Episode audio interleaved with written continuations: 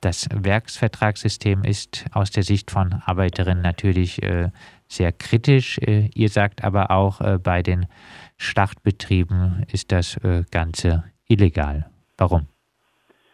Ja, wir gehen äh, sehr stark davon aus, dass es sich um ein äh, Umgehungskonstrukt handelt, also dass es im Grunde eine illegale Arbeitnehmerüberlassung ist. Also was die ähm, Werkvertrag-Subunternehmer da betreiben, ist im Grunde eine Form von Leiharbeit, für die sie aber gar keine äh, Kon Konzession haben, höchstwahrscheinlich. Also es ist im, wäre im Grunde ein groß angelegter Betrug, der mh, hm, durchaus einige Unternehmen und Unternehmer zu Fall bringen könnte. Die Frage, die man sich jetzt äh, im Weiteren stellen müsste, wäre, warum wird das nicht äh, verfolgt und warum äh, läuft das seit Jahren, wenn nicht gar Jahrzehnten schon so?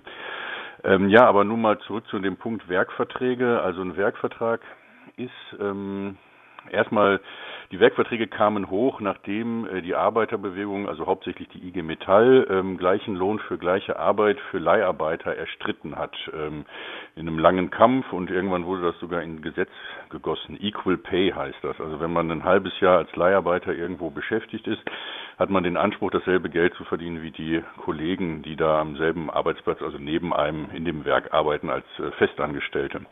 Das hat auch so gewisse, gewisse Haken und diese Halbjahresfrist führt dann dazu, dass sie dann nach einem halben Jahr wieder versetzt werden und gekündigt werden und so weiter. Ne? Das äh, ist nicht toll, aber immerhin ein Fortschritt gewesen.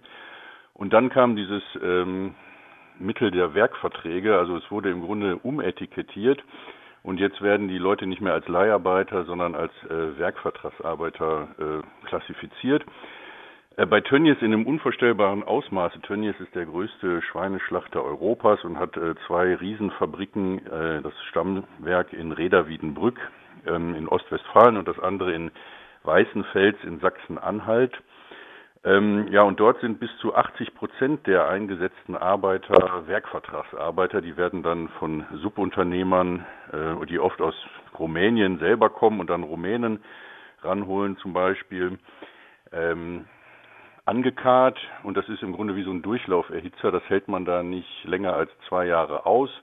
Wenn man verletzt äh, wird, wenn man sich da zum Beispiel schneidet, äh, wird man sowieso äh, irgendwie ausgespuckt von dem System. Ich denke, dass viele, die dann auf der Straße landen, ähm, vorher angeworben wurden äh, für solche Arbeitsverhältnisse, also die wir dann als rumänische oder bulgarische Bettler in den deutschen Innenstädten sehen, dass die vielleicht vorher äh, von solchen Subunternehmern geholt wurden. Ja, und die pumpen da eben Arbeiter in das Werk rein. Und laut Arbeitsagentur muss aber ein Werkvertrag diverse Kriterien erfolgen, zum Beispiel die Vereinbarung und Erstellung eines qualitativ individualisierbaren und dem Werkunternehmer zuzurechenbaren Werkergebnisses.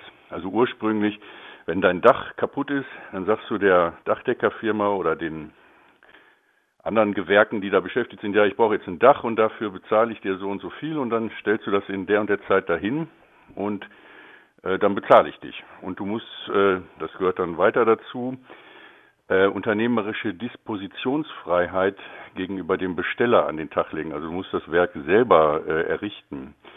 Und äh, du hast äh, gegenüber deinen Angestellten die Weisungsbefugnis.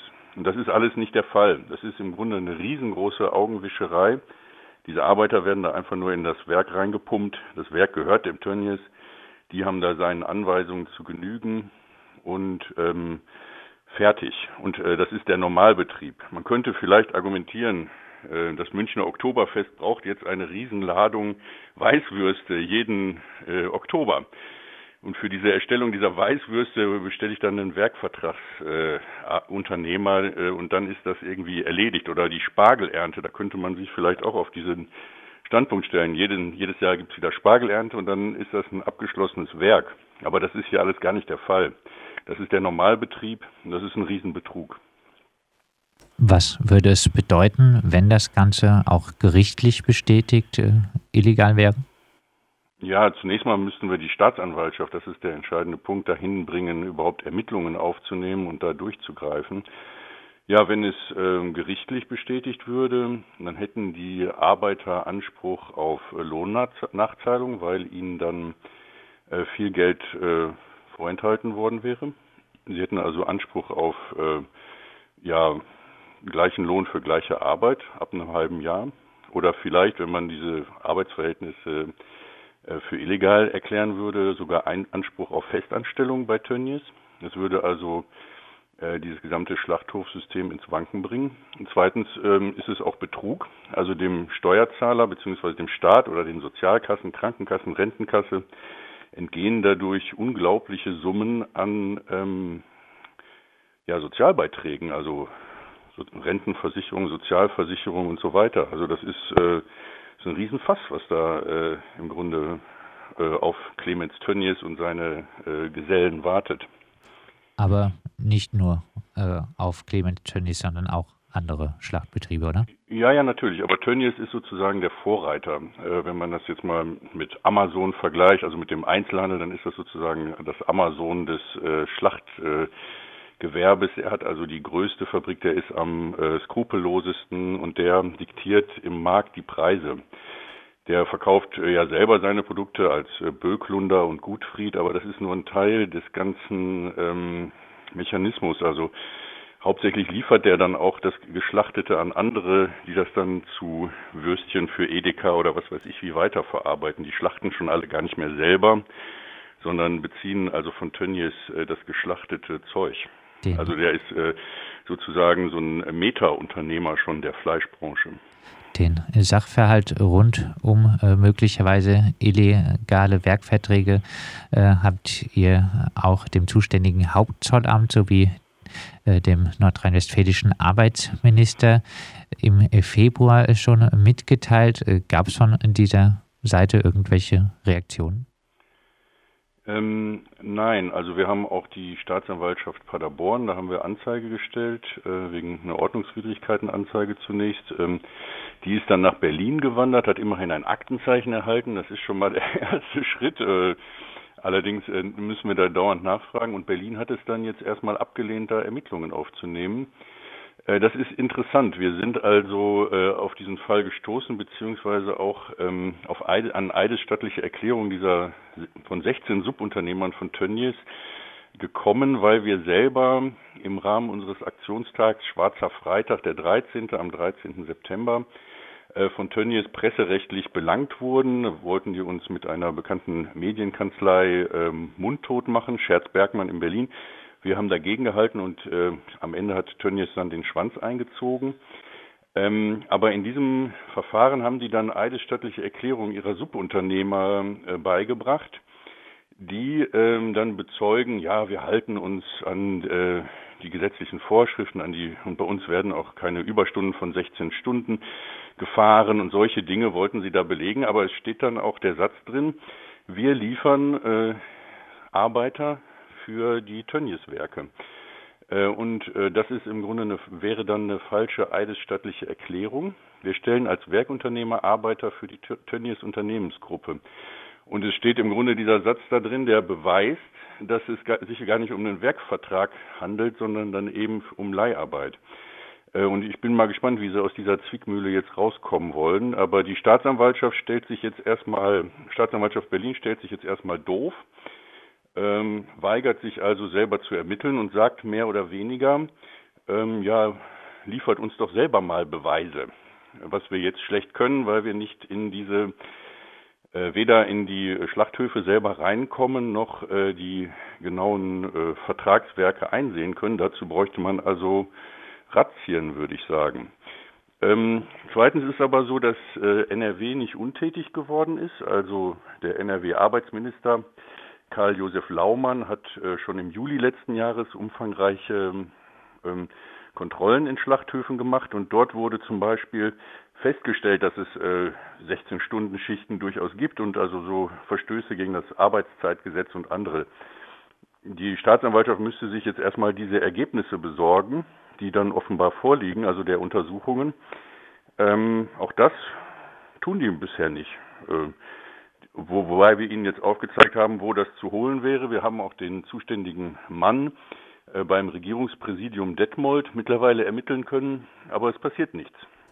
Das ist im Übrigen äh, typisch Deutschland. Ja. Also es gibt hier fantastische Gesetze, zum Beispiel das Betriebsverfassungsgesetz, das sagt, dass äh, in jedem Betrieb, der mehr als fünf Beschäftigte hat, ein Betriebsrat zu wählen ist.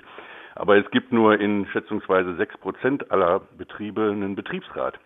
Also die ähm, Schere zwischen Anspruch und Wirklichkeit, zwischen Recht und äh, Realität ist hier in Deutschland sehr, sehr hoch, was einer der Gründe ist, warum Deutschland also ein beliebtes Rückzugsgebiet für mafiöse Strukturen ist. In Geldwäsche und so weiter. Und äh, genau damit haben wir es hier bei ähm, Tönnies zum Beispiel zu tun. Diese In Subunternehmer sind oft äh, so mafiöse äh, Figuren. In eurer Kritik äh, geht ihr äh, zusätzlich auch auf äh, die Wohnverhältnisse der Arbeiterinnen ein, die ja äh, auch im Fall von anderen äh, Fleischfabriken äh, dafür sorgen, dass sich die Fleischindustrie auch zu einem Hotspot der Corona-Pandemie entwickelt hat. Ähm, dass die schlecht sind, kann eigentlich schon lange jeder wissen, der es wissen will.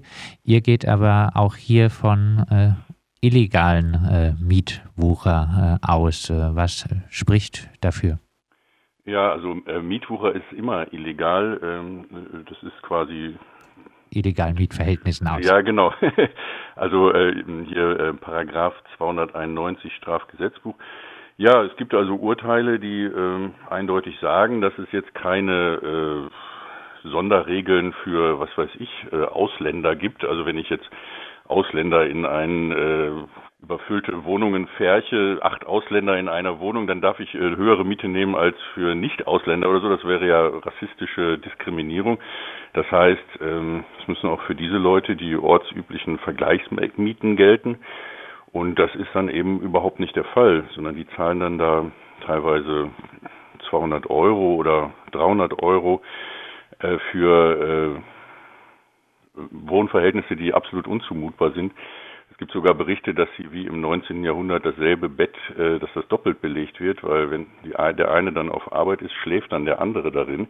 Also es sind wirklich äh, Verhältnisse, die ja äh, an die wildeste Industrialisierung 1890 oder so erinnern oder Manchester-Kapitalismus. Ähm, und auch hier müsste die Staatsanwaltschaft dann ordentlich dazwischenhauen und erstmal Kontrollen äh, unternehmen und so weiter. Ja, das ist äh, relativ eindeutig. Äh, es ist allerdings schwer zu recherchieren, weil das äh, dann in der Pampa ist. Und im Grunde geht es um, auch um Lohnraub. Die müssen ja auch für den Werkvertrag ähm, den Mindestlohn zahlen. Und über diese überhöhten Mieten ziehen die den Leuten den Mindestlohn dann wieder ab. Das ist der Mechanismus, der dann passiert ziehen auch noch andere Gelder ab. Also wenn du da erstmal ähm, angeheuert wirst, musst du erstmal einen Betrag auf den Tisch legen oder du giltst dann als verschuldet bei diesem äh, Subunternehmer und musst das dann abarbeiten. Das sind alles verdeckte Formen von Lohnraub im Grunde, sodass der Mindestlohn dann runtergedrückt wird und die Leute am Ende vielleicht nur vier, fünf Euro in der Tasche behalten. Abschließend, äh, wir haben eingangs äh, den äh, Bundesarbeitsminister zitiert, äh, der angekündigt hat, äh, wir werden aufräumen mit äh, diesen Verhältnissen. glaubt ihr denn, dass wirklich ausreichend aufgeräumt wird? Tja, es ist halt die SPD. Da haben wir in Deutschland ja lange schmerzvolle Erfahrungen. Auch da ist der Anspruch, und die Wirklichkeit liegen da weit auseinander. Also was ich auf jeden Fall glaube, was ich damals auch schon bei Martin Schulz gedacht habe, ne, dass äh, so jemand wie Hubertus Heil durchaus Bundeskanzler werden könnte, wenn er das jetzt ernsthaft betreiben würde. Also wenn jemand äh, mit diesem Werkvertragswesen aufräumt und ähm, auch die sachgrundlose Befristung, das würde ich sagen, ist die zweite Geißel der arbeitenden Bevölkerung, also dass man immer wieder nur Halbjahresverträge kriegt und so. Wenn er damit ernsthaft aufräumen würde, dann hätte er meine Stimme. Äh, ich glaube da jetzt erstmal nicht dran, weil ich äh, nicht an Wunder glaube und es wird sicherlich nicht passieren, wenn der Druck wieder abflacht und ich erwarte, dass er wieder abflacht, ja. Das ist jetzt hier so eine äh, zeitweise Aufregung die, über die ich mich freue. Es wäre schön, wenn es anders wäre, sag ich mal. Äh, und ich äh, will es auch nicht herbeireden. Ähm, ja, dann äh, hätte er meine Stimme, also wenn das passieren würde, es wäre dringend nötig. Ähm, und wer weiß, was noch passiert in der Corona-Krise. Ja, keine Ahnung. Das, wir können die Zukunft nicht voraussehen, aber ich habe meine Zweifel. Und wenn etwas grundlegend wirklich geändert würde, würde das System der Fleischindustrie so nicht weiter bestehen können. Ja, sicher. Also ähm, zu diesen super billigen Preisen, die immer noch billiger werden, äh, könnte dann nicht produziert werden. Das muss sich aber auch ändern. Also wir müssen wieder dahin zurückkommen wie äh, früher, dass ähm, ja der Sonntagsbraten oder das Hühnchen ähm, irgendwie eine Besonderheit ist, die man sich dann am Wochenende mal gönnt oder so. Dieses äh, tägliche Fleischgefresse ist einfach äh, auch ungesund und es hat ja auch äh, makroökonomische Implikationen. Also dieses Billigfleisch wird dann auch wieder exportiert nach Bulgarien, äh, äh, Rumänien oder bis nach Afrika und China und zerstört dort wieder die lokalen Märkte. Also wir müssen zurück zu so einer regionalen Wirtschaft, das ist ganz klar. Das sagt Elmar Wiegand von der Aktion Arbeitsunrecht. Mit ihm haben wir gesprochen über äh, möglicherweise illegale Werkverträge und illegale Arbeitnehmerüberlassung in äh, der Fleischindustrie, die nun in der Corona-Krise ins äh, Licht der breiteren Öffentlichkeit gerückt ist.